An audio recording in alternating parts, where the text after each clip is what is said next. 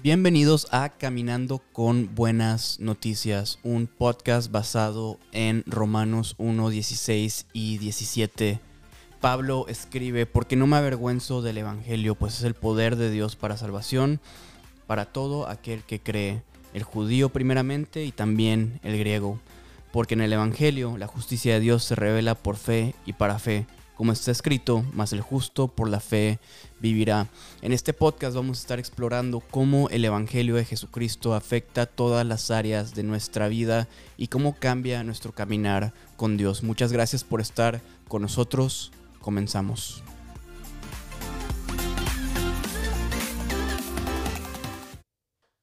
¿Qué tal familia? ¿Cómo están? Bienvenidos a otro episodio de Caminando con Buenas Noticias. Me encuentro aquí con mi compadre, el pastor Jacobo. Jacobo, ¿cómo estás? Muy bien, ¿cómo estás tú? Bien, bien, bien, gracias a Dios. Hoy vamos a hablar sobre el fruto. ¿Cómo se ve el fruto o las buenas obras en nuestra vida como cristianos a la luz del Evangelio?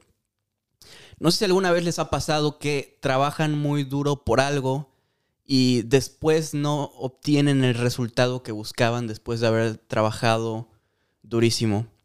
Jacob, ¿tienes alguna historia de algo similar que te ha pasado? Tengo muchas.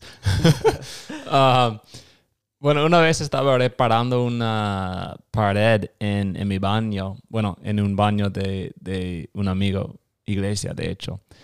Y entré en el baño para hacer las reparaciones a la pared y, en el principio me, fue más o menos bien, um, reparando, reparando, pero después encontré unas, unos problemas um, difíciles y empecé a, como decidir cómo voy a reparar estos estas problemas y eh, eh, traté de hacer unas cosas y no, no funcionaron bien para nada. Y dije, bueno, a lo mejor solamente puedo poner um, pintura encima de, de, los lugares problemáticos. y a ver qué, qué, cómo se ve después. Entonces, pinté toda la pared y encontré la verdad de que pintura no, no va a ayudar cuando lo que está abajo de la pintura se ve súper malo. Entonces, no, no soy bueno para ayudar con sus paredes, lo siento mucho. Bueno para el golf, bueno para utilizar aspiradoras, servicios de limpieza. Sí, ahí estoy, con, con todo el gusto. Sí, no, no conozco un hombre que le guste más limpiar que, que a este cuate, pero Sí, es una muy, muy buena historia. Y yo tengo una historia también que compartir. Yo estaba hace unos días en mi casa y vi una canasta con ropa. Y dije, voy a ser un muy buen esposo y voy a doblar toda esta ropa y la voy a poner en donde debe estar. Y cuando mi esposa llegue y vea que ya puse toda la ropa en su lugar, y esté toda doblada, va a estar súper contenta. Cuando llegó mi esposa a la casa, me preguntó, ¿qué hiciste con toda la ropa sucia? No tenía ni idea que la canasta que estaba utilizando era la canasta de la ropa sucia. Mm. Y a veces así pasa con la vida y también en nuestro caminar con el Señor, que nos esforzamos mucho por hacer algo y después el resultado no es el que esperamos. Podemos tener todas las mejores intenciones, pero el fruto no es bueno. Hoy vamos a estar hablando del el fruto y el Evangelio. ¿Cómo se ve el fruto en nuestra vida a la luz del Evangelio? Porque creo que este es un tema en el que muchos tenemos muchas malas concepciones de cómo se ve una vida fructífera delante de Dios. Quiero comenzar leyendo este verso que seguramente han escuchado un millón de veces. Juan 15:5 dice, yo soy la vid y vosotros los pámpanos. El que permanece en mí y yo en él, éste lleva mucho fruto. Porque separados de mí, nada pueden hacer. Jesús nos dice en estos versos cómo se produce el fruto en nuestras vidas. El fruto es también un sinónimo de las buenas obras, las buenas acciones, estas cosas buenas que resultan de nuestro caminar con, con el Señor. El fruto no viene de intentar ser más religiosos o de intentar de seguir un manual de reglas. El fruto no viene de, un, un esfuerzo externo en nosotros. Lo que estos versos nos dicen es que el fruto es una manifestación externa de una obra interna que el Señor hace en nuestros corazones. Esta obra que, que sucede cuando nosotros permanecemos en Cristo. El que permanece en mí y yo en él, este lleva mucho fruto. Eso es una promesa. Y luego Jesús dice, separados de mí, nada pueden hacer. Y eso también es una promesa. El problema que tenemos es que muchas veces queremos jugar a la religión y queremos hacer todas estas buenas obras, pero queremos hacer todo esto separados de Cristo. Y este verso es muy claro. Separados de Cristo nada podemos hacer. Y esto te puede confundir un poco porque hay muchas muy buenas personas que hacen muchas cosas buenas, filantrópicas, separados de Dios. Yo, antes de llegar al Señor, siendo agnóstico, eh, recuerdo ayudar a los pobres y haber hecho cosas buenas a, los ojos de, de la gente.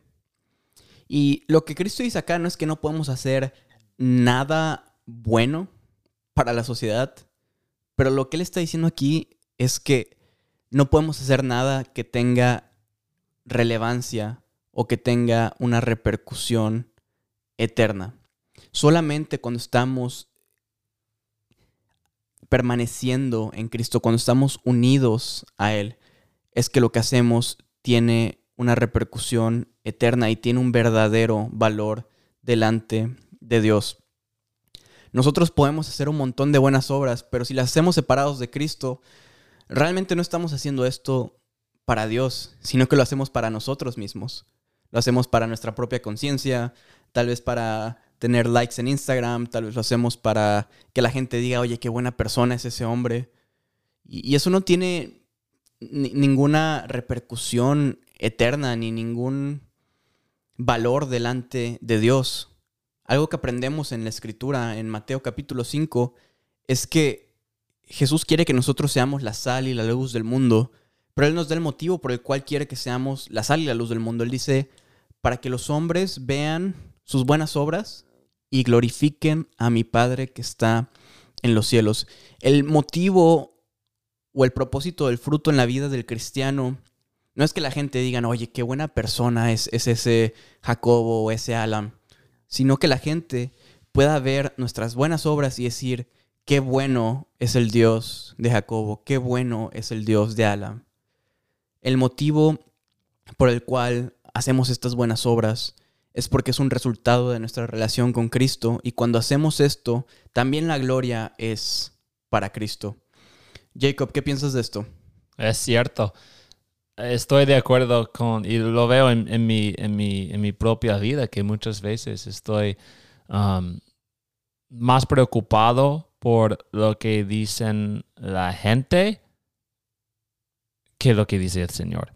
Y, lo que vemos aquí es que el fruto que, el Señor está produciendo en nosotros es para su gloria y para su honra. Y a veces significa que nosotros vamos a recibir como un poquito de gloria de otras personas, ah, diciendo qué buen qué buen hecho, muy bien hecho con, lo que hiciste, pero realmente no se trata nada de nosotros, es solamente para la gloria de Dios. Y, así es el, punto del, fruto. Necesitamos un, un árbol saludable, digamos, para poder tener eh, el fruto. Y, sé que estamos hablando mucho acerca del, del fruto y Gálatas 5 nos, nos dice qué es el fruto del Espíritu Santo, qué es el fruto que Dios está produciendo en nosotros y, a través de nosotros. Dice que es amor, gozo, paz, paciencia, benignidad, bondad, fidelidad, mansedumbre, dominio propio. Y estas son cosas que realmente no podemos um, producir en nuestras propias vidas de una manera que va a durar para hasta la eternidad, podemos ver como a veces, oh, estoy haciendo muy buen trabajo hoy con mi, con mi gozo o con mi amor, pero el fruto que va a perseverar hasta el fin solamente es el fruto que produce Dios, el Espíritu Santo en nosotros. Entonces, realmente sí, necesitamos estar y ser conectados con Él para poder ver este fruto en nuestras vidas. Y cuando hablamos de este fruto en nuestras vidas, quiero ser claro con esto, porque creo que este es uno de los temas que la gente que, no tiene una relación con Cristo más malinterpreta. Por mucho tiempo yo, cuando no había puesto mi fe en Jesucristo, yo pensaba que los cristianos eran un grupo de personas que solamente querían invitarme a vivir un estilo de vida diferente y a seguir un manual de reglas. Y yo pensaba, pues yo no soy una mala persona. Pues sí, soy medio borracho y soy medio ladrón, pero tampoco soy tan malo. O sea, tampoco he asesinado a nadie. O sea, de, del cero al Adolfo Hitler, yo creo que estoy en un 2, un, un 3 si acaso. O sea, tampoco soy una persona que necesite cambiar mucho. Y yo pensaba que el cristianismo simplemente era un, un manual de reglas que, que, yo tenía que seguir para ser una mejor persona. Y hay esta palabra, esta frase que, que es muy cliché entre los cristianos, pero también es muy verdadera. El cristianismo no es una religión, sino una... Relación. Exacto. Y es, y es muy cliché porque es, es verdadera. Realmente el cristianismo no, no es una invitación a, a seguir un manual de reglas, a intentar ser una mejor versión de ti mismo, sino que el cristianismo es una invitación a tener una relación con Dios, el creador de todas las cosas. El cristianismo es una invitación a arrepentirte de tus pecados, a arrepentirte de tu manera de vivir y creer en el Evangelio de Jesucristo. Y una vez que tú haces eso, las buenas obras, el ser una mejor persona, viene como fruto de esa relación restaurada entre tú y Dios. El cristianismo no es una religión, sino una relación, porque es esa relación con Cristo lo que te hace una mejor persona, como leímos en el principio, es permanecer en Cristo, es tener comunión con Cristo, el pasar tiempo en la palabra y conocer el carácter de Cristo, el pasar tiempo en oración y tener comunión con Cristo a través de eso, el pasar tiempo en adoración y, exaltar el nombre de Dios y meditar en sus atributos, es el tener comunión con otras personas que aman a Cristo lo que hace que el fruto venga. Es cuando nosotros permanecemos en Cristo que el fruto viene. Y creo que otro mal concepto que tenemos del fruto es que pensamos que esto es algo por lo cual nosotros tenemos que trabajar y, esforzarnos y, y, sudar. Y Jesús dijo, lleven mi yugo, que es fácil. Mi carga es ligera.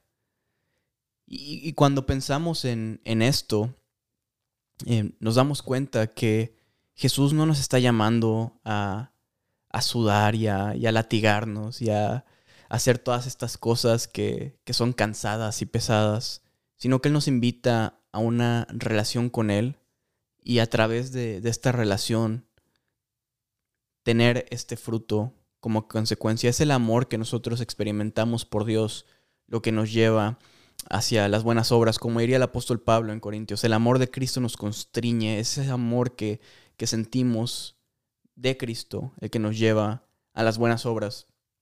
En el Nuevo Testamento tenemos esa historia de un hombre que se acerca a Jesús y le pregunta, Señor, ¿cuál es el mandamiento más importante de toda la escritura? De toda la Biblia, de toda la palabra de Dios, ¿qué es lo más importante, lo que más le tengo que prestar atención? Y Jesús dice, Amarás al Señor tu Dios con todo tu corazón, toda tu mente y todas tus fuerzas. es el primer y más grande mandamiento. Jesús dice, lo que más tienes que prestar atención de toda la Biblia es el amor hacia Dios, es tener una relación de amor a Dios, entregarte completamente a Dios. Y luego él dice, el siguiente es similar, amarás a tu prójimo como a ti mismo. Y, ves cómo van en este orden. Primero va el amor a Dios y después va el amor al prójimo. Es esa relación de amor a Dios lo que produce el amor por el prójimo. lo que te lleva a una vida de servicio y de amor sacrificial hacia la gente que te rodea es el amor que tú experimentas por Dios. Y eso es a lo que llamamos fruto.